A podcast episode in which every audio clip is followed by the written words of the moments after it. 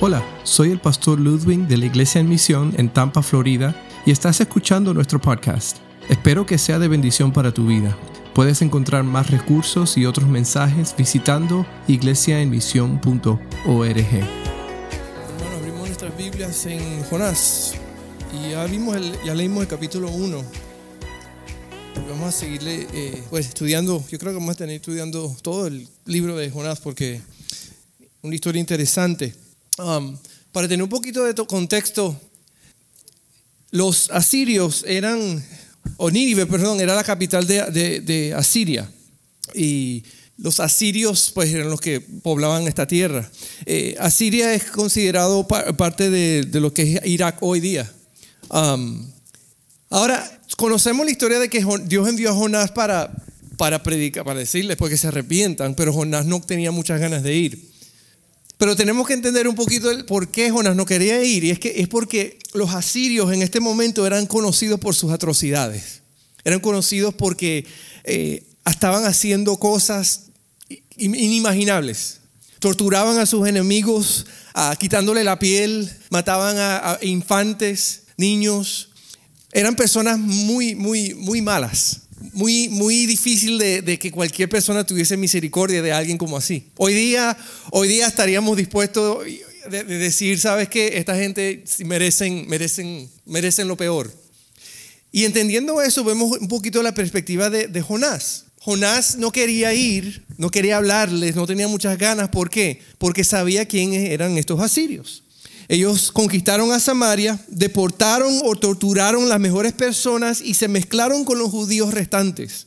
Así que Jonás tenía razones que, para que fueran juzgados y despreciados. Él quería que ellos fueran destruidos. Él no quería que ellos existieran. Ellos, él despiadaba a este tipo de personas, pero Dios, ¿qué hace? Dios llama a Jonás para que vaya y le hable y le diga que se arrepientan a esta gente.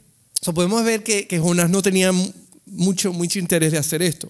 Por eso es que vemos que en la historia que leímos del capítulo 1, cuando Dios envía a Jonás a ir a Nínive, él se va al lugar opuesto y agarra un bote y se va en la otra dirección.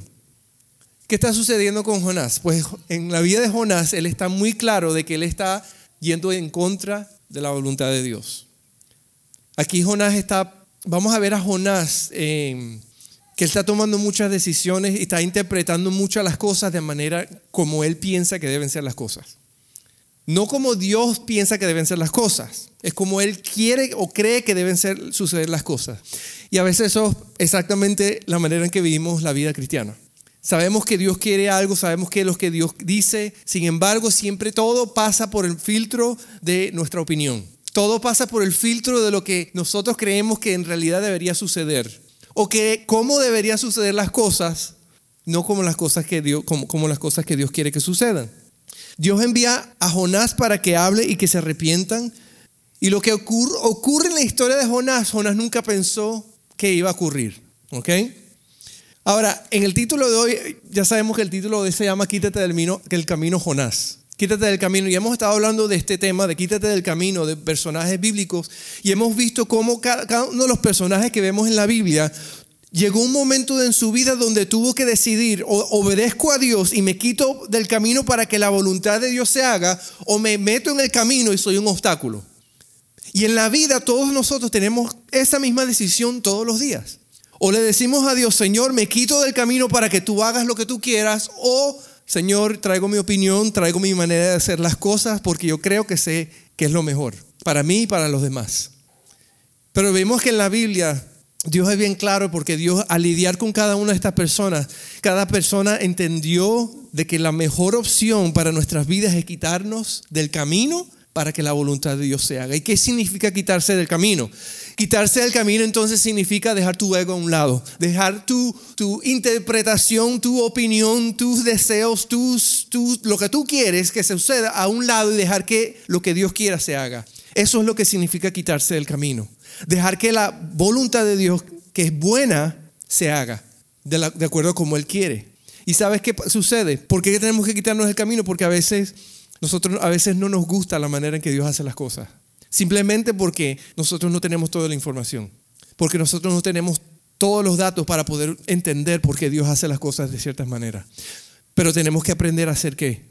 como dice una frase en inglés, let go y let God. Suelta, deja y deja que Dios haga lo que Él quiere hacer. Y eso significa quitarse del camino. Así que vamos a ver cómo estuvo, cómo se mantuvo o qué mantuvo Jonás atravesado en el camino. Vamos a ver, el primer capítulo que leímos hoy, vimos que hay, hay un elemento en la vida de Jonás que, que, se hace presente al punto que lo hace hacer esta barbaridad. Se monta en un barco yendo en dirección opuesta y él sabe, cuando viene esa tormenta, él sabe perfectamente por qué vino la tormenta. ¿Ok? La primera cosa que vemos en la vida de, en la vida de Jonás, que está manteniéndolo en el camino, atravesado a la voluntad de Dios, es su odio por las personas estas, por los asirios, por las personas en Nínive. Su odio por ellos es tal que él está dispuesto de ir en contra de la voluntad de Dios para que Dios no demuestre su misericordia o no les dé ni siquiera una oportunidad de escuchar y arrepentirse. Jonás no quiere que ellos sean salvos. Jonás no quiere que ellos vivan. Jonás quiere que ellos sean destruidos por la maldad que ellos traen. Lo que lo motiva a él, lo que lo mantiene en el camino en este momento y en esta historia es su odio. Y fíjate que su odio por los asirios es más grande que su amor por Dios. Y eso es un gran problema. Cuando tu odio por una persona es más grande que tu amor por Dios, eso es, eh, una fórmula muy, muy, venenosa, muy, muy problemática, muy, muy, muy dañina. Y ese es el problema que está ocurriendo en la vida de Jonás. Él quiere que se haga justicia, él quiere que estas personas sufran porque él sabe que Dios es un Dios de misericordia. Él no quiere que ellos tengan esa oportunidad. su odio está ahí. Fíjense, Jonás trató, de irse opuesto a la voluntad de Dios, en dirección opuesta. Jonás admitió, en, esta historia vimos que él admitió que la tormenta era por su culpa, porque él estaba desobedeciendo a Dios a causa de su odio por los, por los del Nínive. Y fíjate que también ocurre que los hombres, los marineros que están en este bote, temieron a Dios porque vieron la mano de Dios. En medio de esta desobediencia de Jonás, vieron la mano de Dios. Vieron que esta tormenta ha venido por causa de este que ha desobedecido a Dios. Es decir, Dios está moviendo, Dios está actuando porque este se está revelando con, deliberadamente está revelándose con Dios. Ellos están viendo algo sobrenatural que está ocurriendo a causa de la desobediencia y del odio de este hombre. Sabemos que su odio lo mantiene en el camino lo mantiene atravesado. Pero vemos otra cosa que sucede. Vemos que su mensaje, el mensaje, cuando si nos adelantamos al capítulo 3, ya aquí Nínive está, saltamos un poquito la historia y él está ya en Nínive y está, dice, la escritura que duró un día predicándole a la ciudad. Bueno, predicándole no, declarando lo que iba a suceder. El, el mensaje de él en el versículo 4 del capítulo 3 dice, Jonás se fue... Uh, internado en la ciudad y la recorrió todo un día mientras proclamaba, y este es el mensaje, dentro de 40 días Nínive será destruida. Todo lo que Jonás fue y dijo fue, 40 días ustedes van a ser destruidos. No les dijo, arrepiéntense, no les dijo cómo arrepentirse, no les dijo que estaba mal, no les dijo nada. Lo único que le dijo fue, en 40 días Nínive será destruida. Ese fue el mensaje de, Jonás. Sabemos que no solamente su odio estaba en el camino, sino también su mensaje estaba en el camino. No hubo interés por la conversión del, pueblo, de las personas. Jonás no le interesaba que se arrepintieran. Lo único que fue fue a cumplir, después que sucede todo lo que sucedió, que, que lo lanzaron al mar y que el pez se lo traga, el pez lo vomita, ¿qué sucede?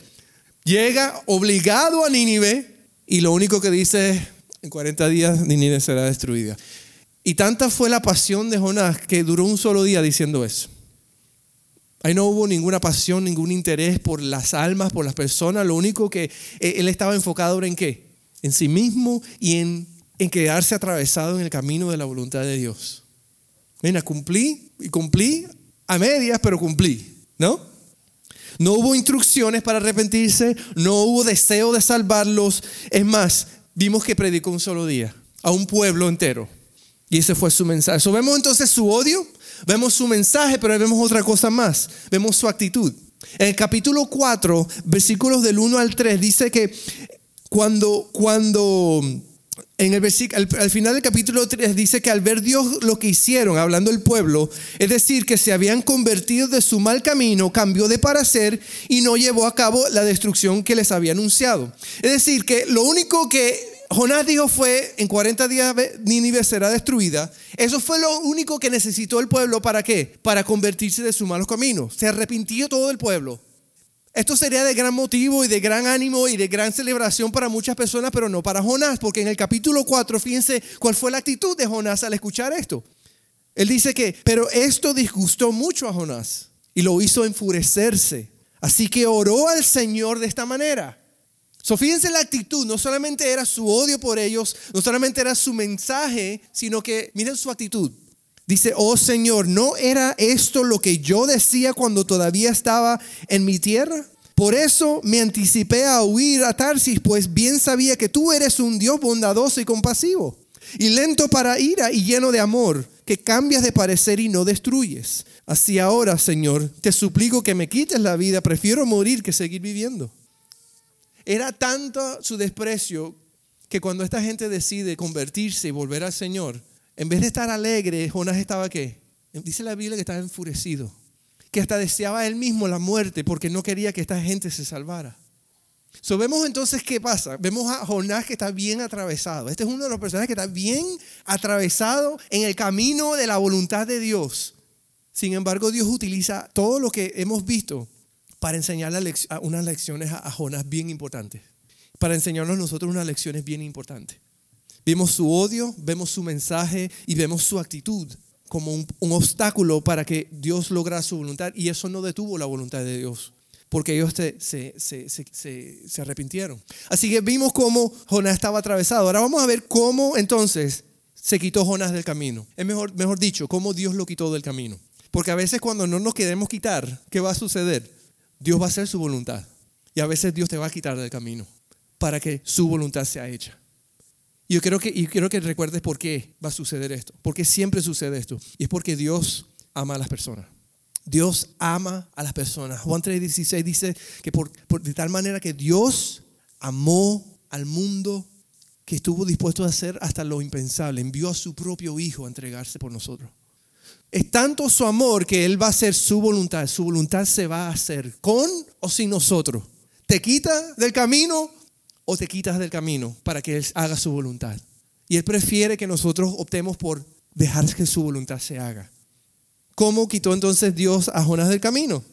Primero, la primera lección de misericordia. La misericordia es inmerecida. Fíjense lo que sucedió. Vimos en el, en el, en el primer capítulo la, la, historia de que Jonás se fue en vía contraria, ¿verdad? Se montó en un barco y ¿qué pasó en el barco? Empezó una tormenta. Estando en esta tormenta, la gente empezó a orar a sus dioses. Mientras Jonás hacía qué? Dormía como un rey, ¿verdad? Y aunque había una tormenta, Jonás sabía exactamente por qué estaba esa tormenta. Es más, él se lo dijo, él admitió que fue su culpa y él les dijo que lo arrojaran. Él dijo, es mi culpa porque yo no estoy haciendo la voluntad de Dios. La tormenta está porque yo estoy desobedeciendo a Dios. Y les dijo a los marineros, arrójenme. Y cuando me arrojen al mar, van a ver que se va a calmar, ¿qué? La tormenta, ¿verdad? Ahora, ellos, ¿qué hicieron? Inmediatamente, ¿qué hicieron? Pues no lo arrojaron. Dice la escritura que ellos hicieron qué? Ellos empezaron a remar, tratar de remar a, la orilla, ¿verdad? Y dice que a medida que ellos eh, eh, eh, remaban más, más se enfurecía la, tormenta. ¿Qué hicieron ellos? Que, que, Jonás no entendió, que Jonás no vio. Ellos mostraron a Jonás qué? Misericordia. Una misericordia que era qué? Inmerecida. Ellos no merecían darle misericordia a Jonás porque él mismo admitía. Es más, él mismo le dijo, lánceme al agua. Es mi culpa, tírenme al agua. Pero ellos demostraron que misericordia. Una misericordia que él no se merecía. Porque entonces, ellos trataron de buscar otra alternativa para resolver el problema. Dice en el versículo 13 del capítulo 1, sin embargo, en un intento por regresar a tierra firme, los marineros se pusieron a remar con todas sus fuerzas, pero como el mar se enfurecía más y más contra ellos, no lo consiguieron. No lo consiguieron. Ellos valoraron la vida de, Jonás. A pesar de la desobediencia de Jonás, la valoraron. Algo que Jonás no hacía por quienes por los de Nínive. Ustedes están viendo la misericordia que Dios le enseñó a Jonás. Jonás no la tenía por los, de asirios. Y estos marineros que no lo conocían y que sabían que él era el culpable, le dieron misericordia. Le mostraron una misericordia inmerecida. Es más, ellos valoraron la vida. El versículo 14 sigue diciendo que ellos oraron, ellos clamaron al Señor. Estos que tenían su mente en otros dioses tuvieron que clamarle al Dios de Jonás. Y fíjense lo que les dice. Oh Señor, tú haces lo que quieres. No nos hagas perecer por quitarle la vida a este hombre. Ni nos hagas responsable de la muerte de un inocente. Fíjense la perspectiva que ellos tienen con la cual miran a Jonás. Ellos no lo están viendo, no lo están juzgando, no lo están viendo como el peor, lo están viendo como un hombre que común, un hombre inocente, pero ellos saben que tienen que hacer algo. Él ha admitido y, ellos están demostrándole a él una misericordia que, que él no se merece y que él le falta tener. Él no la tiene. Fíjense cómo Dios está trabajando en la vida de Jonás. Le está enseñando misericordia por utilizando a estos marineros y una misericordia que no tiene por aquellos que ni conoce. Segunda lección. Segunda lección de misericordia es la lección de, una, de la misericordia inesperada. Vemos que en el, en el pasaje eh, termina la gente optando por qué, tirarlo al mar. Dicen, bueno, vamos a morir todos. Él les dijo que lo tiráramos, no queríamos, pero vemos que Dios quiere, quiere hacer algo con él. Lo agarran y lo arrojan al mar. Dice que inmediato que sucede, que la tormenta se calmó. Y dice al, final del versículo 1, al capítulo 1, que el Señor por su parte dispuso un enorme pez para que se tragara Jonás, quien pasó tres días y tres noches en su vientre. Ahora, esta es una, una imagen bien fea, ¿verdad? Porque sabemos que dentro de las entrañas o del estómago de un, de un pez o de cualquier animal no, no, no, hay, no hay cosas muy buenas que suceden ahí. Generalmente hay mucha descomposición y todo lo demás. Pero vemos que Jonás, Jonás estuvo en un pez. Algunos dicen que era una ballena, pero muchos dicen que no fue una ballena, que simplemente fue un gran pez. Y, y estuvo vivo tres días metido en, esa, en, ese, en ese lugar. Yo creo que cualquiera que esté en una situación así hace exactamente lo que Jonás hizo en el capítulo 2. En el capítulo 2 todo está dedicado a una oración que hizo Jonás dentro del vientre de este pez. Él no sabe, él ya está, él no sabe qué le va a suceder con su vida. Lo más probable es que él está pensando, voy a morir, obviamente, me trago un pez, ¿qué más va a pasar? Pero lo que hace entonces que en el momento de desesperación decide que clamar. Pero fíjate, lo interesante de, de esto es que no se ahogó, sino que Dios dispuso hacer qué? Demostrarle a Jonás nuevamente misericordia de una manera inesperada. Porque la misericordia de Dios a veces sucede en maneras que nosotros no entendemos. Yo, yo comenté hace un, hace un, tiempo atrás, en, unos meses antes, la historia de nuestro, nuestro hijo Alexander. Cuando él nació, él nació de por una, una, cesárea de emergencia porque tenía el cordón, no sé qué lo que era, algo sucedía con él y tenían que sacarlo inmediatamente. Y en ese preciso momento que él nace, él nace de tres libritas pequeñito y tiene que durar un mes en, en, el NICU, internado en el hospital, porque nació muy pequeñito, muy flaquito, obviamente no, tenía, no había engordado todavía en el tiempo de, ese último mes donde engordan los bebés. ¿Y qué sucedió? Pues para, como diríamos nosotros, para colmo, a mí me, despiden del trabajo de pastor de jóvenes en West Palm Beach, precisamente justo cuando sucede eso. En mi mente y en la mente de cualquiera uno dice que ¿verdad? ¿Qué está pasando? ¿Por qué puede, qué, más peor, qué cosa peor puede pasarme? ¿Cómo voy a sustentar a la familia? ¿Cómo, qué voy ¿Cómo vamos a hacer? Sin embargo, mirando ahora hacia atrás, yo le he comentado a ustedes, fue lo mejor que nos pudo pasar. Porque, porque no tenía trabajo, pudimos estar todos los días con Alexander en el hospital. Si estuviera trabajando, no pudiera verlo todos los días, pero como no tenía trabajo, todos los días estábamos en el hospital. Es más, hasta el grupo de jóvenes que pastoreaba en ese momento, ellos pagaron los biles de nosotros por todo el mes. La misericordia de Dios viene de manera que inesperada. Podemos patalear, podemos quejarnos, podemos, pero si nos quitamos del camino, entendemos que Dios, lo que dice la Biblia, Dios es bueno y a veces no entendemos y a veces, estamos hasta en contra de los métodos de Dios. Sin embargo, Dios siempre es bueno. Y Dios hace las cosas de la manera que Él quiere, siempre entendiendo que nos ama. Y a veces no entendemos cómo es posible que tú me puedes amar atravesando esta situación, pero, pero dale tiempo, porque si le das tiempo tú vas a comprender que lo que Dios hace es perfecto, que lo que Dios hace es perfecto. A mí Jonás, Jonás oró en un medio, en dentro de un pez, y ese era un acto sobrenatural de Dios para enseñarle a él que Dios tenía aún misericordia de Jonás. No todo pez que traga un hombre es una maldición de Dios. Muchas veces, muy probablemente es lo contrario. Es nuestra perspectiva. Tres días, tres noches, estuve ahí reflexionando. Y oró y vemos el capítulo 2.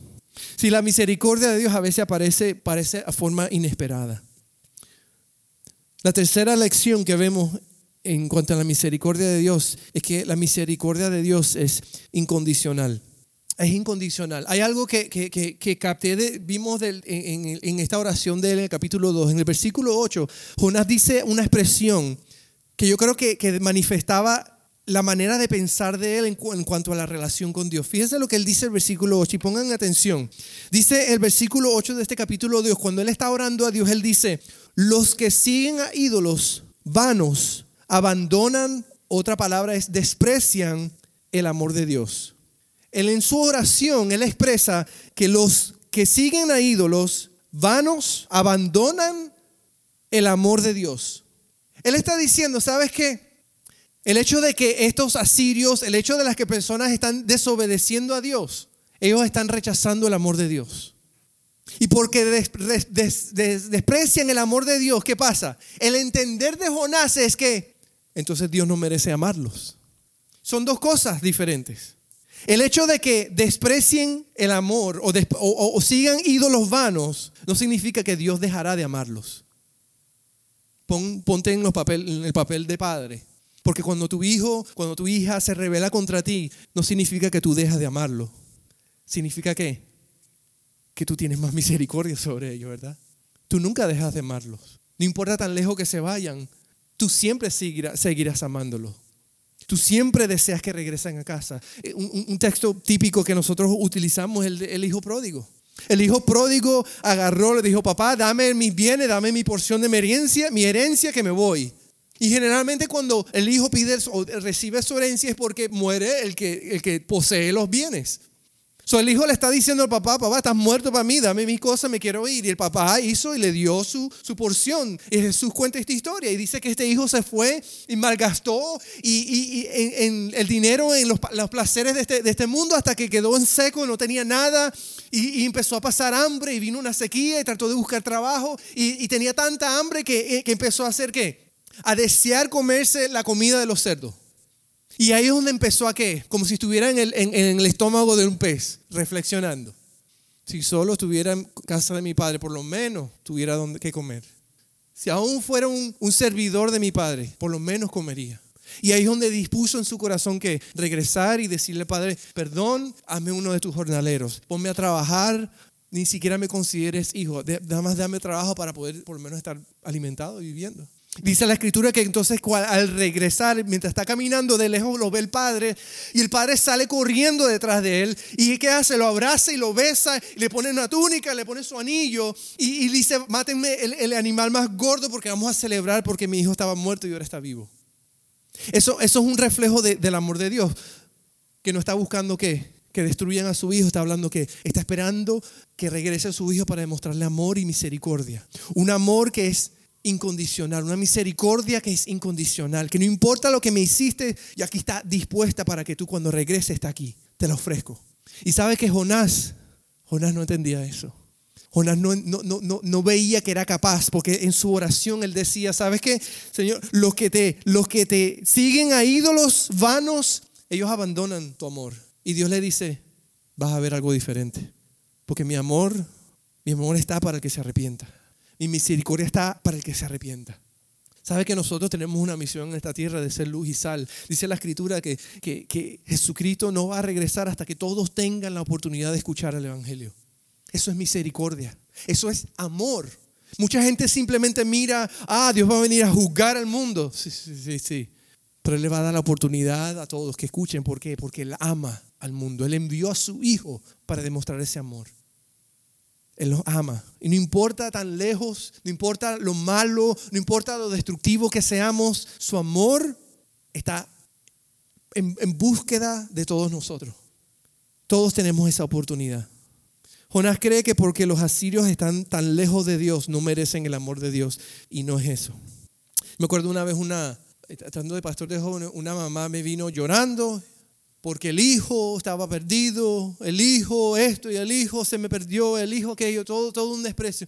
Y yo le dije, lo único que te puedo decir es que mientras estés respirando hay, esperanza. No, no, no, desprecies ya porque él, haya tomado una decisión de que, de que ya se acabó todo. Y, y sucedió así. Tuvo un encuentro con Dios dramático y, y, Dios lo rescató y ahora está sirviendo al Señor. Porque Dios hizo algo espectacular en su vida, que no, no tenía dónde correr más. Me acuerdo una muchacha ah, que, era, que era líder de alabanza de, de la iglesia y a los meses que yo estuve ahí, pues quedó embarazada. La mamá era secretaria de la iglesia. Y me acuerdo hablando con la mamá, me dice la mamá, ay, mi, mi hija ya destruyó su vida. Inmediatamente la descartó, inmediatamente oró, así mismo como Jonás oró por estos asirios, los que, los que siguen a ídolos, Dios ya no los ama. Su propia hija. ¿Por qué? ¿Por qué? Porque no había lugar de comprender, no había, Dios no, vi, no, no, ella no había aprendido todavía la misericordia, la capacidad de misericordia que Dios tiene de misericordia para con nosotros. Y Dios, y Dios, ves esta familia hoy, Dios, Dios restauró esta pareja. Tienen hijos, tienen más hijos y sirven al Señor y son una familia, una familia espectacular sirviendo a Dios. ¿Y qué, qué, tuvo que hacer la mamá? Reconocer que la misericordia de Dios es grande. De que Dios es un Dios de oportunidades. De que no vamos a, mientras sigamos respirando hay esperanza. Y que todo lo que toca a Dios, Él tiene la capacidad de convertirlo en oro. No importa lo, sucio, no importa lo lógico que esté, cuando Dios toca algo, Él lo convierte en oro. Dios siempre está esperando que regresemos a casa. Y, eso es algo que Jonás, Jonás no entendía, no, no, no, no entendía esa capacidad de, de, amor de Dios. Porque el amor de Dios va más, allá de nuestro desprecio por Él. El amor de Dios va más allá de nuestro desprecio por Él. Dios es amor y ¿saben por qué eh, esto es posible? Porque, porque ese es su carácter. El carácter de Dios, quien Dios es, es que Dios es amor. No es que Dios tiene amor, Dios es amor. Es más, la Biblia nos dice que la única razón y la única manera en que nosotros ahora podemos amar es porque entendemos que Él nos hizo qué? Nos amó primero a nosotros. Entendemos que Dios estuvo dispuesto de amar a nosotros, nos da a nosotros la capacidad de qué? De poder amar al que creemos que no merece amor.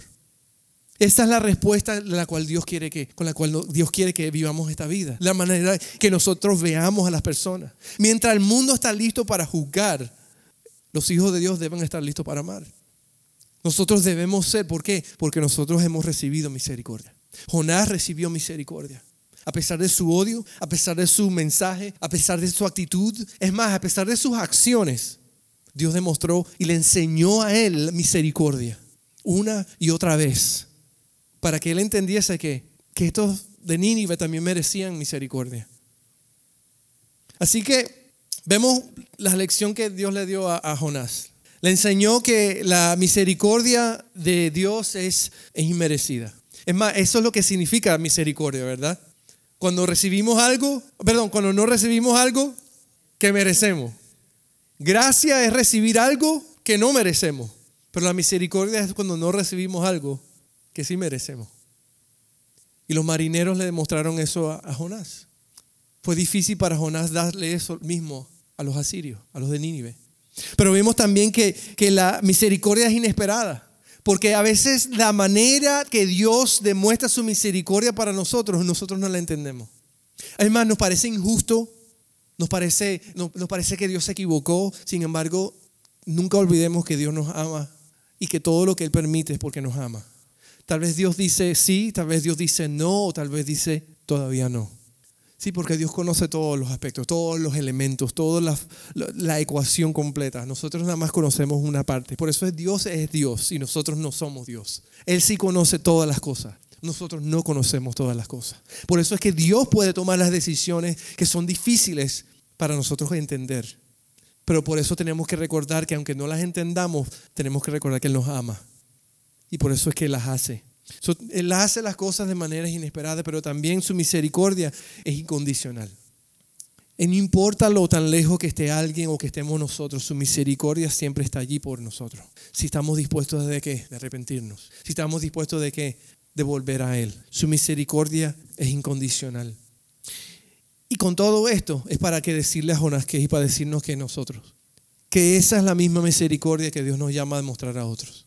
Dios nos llama a nosotros a mostrar misericordia cuando hay gente que no la merece. ¿Sabe que Jesús cuando, cuando él habla de, la, de los enemigos, él decía, él decía, ama tus enemigos? La, la respuesta común que escuchamos es que si alguien te hace mal, entonces ¿qué? Véngate, ¿verdad? Dale para atrás. Y, y, Jesús le dice, y Jesús dice a sus discípulos, dice, pero ¿qué mérito hay en eso? Si tú haces lo mismo que el resto del mundo hace, ¿qué mérito hay? Dice, yo te digo algo nuevo, di, haz esto. Si alguien te quita la, la, la camisa, dale tu túnica también.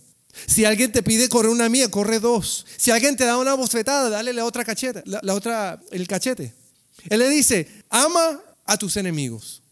Él siempre nos pide que ir más allá, mostrar que misericordia, algo que la gente no tiene, la gente, la gente está buscando. Dios nos pide a nosotros que seamos diferentes. Dios le pide a Jonás, Jonás, yo estoy dispuesto a perdonarlos, perdónalo. Jonás estuvo en el camino porque no entendió hasta dónde la misericordia de Dios podía llegar. Su amor se basó en su propia capacidad y ¿qué pasó? Se quedó corto. Jonás se quedó corto.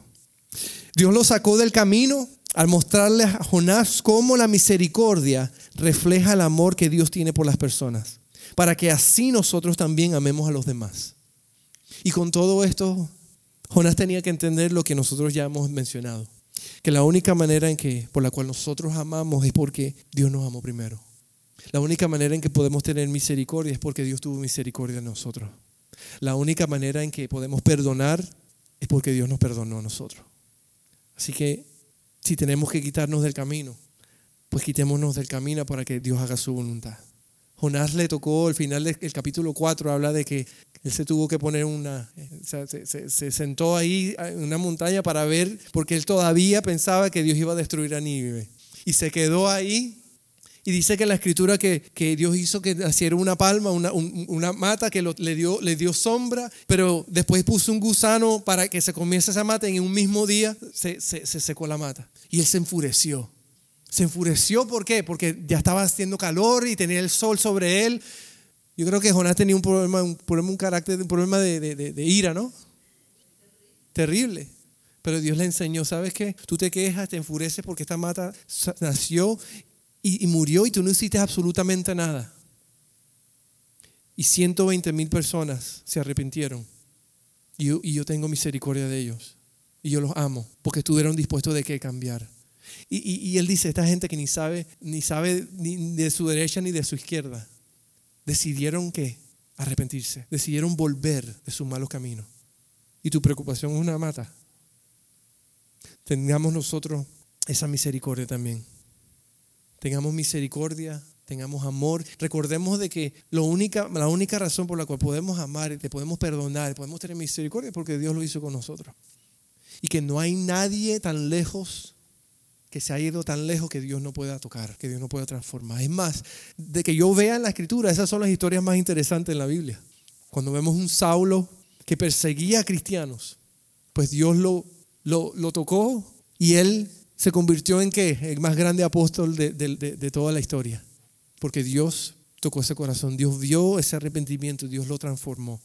Dios puede hacer cualquier cosa. Lo que tenemos que hacer nosotros y que tenemos que estar claros es quitarnos de camino para que su voluntad sea hecha.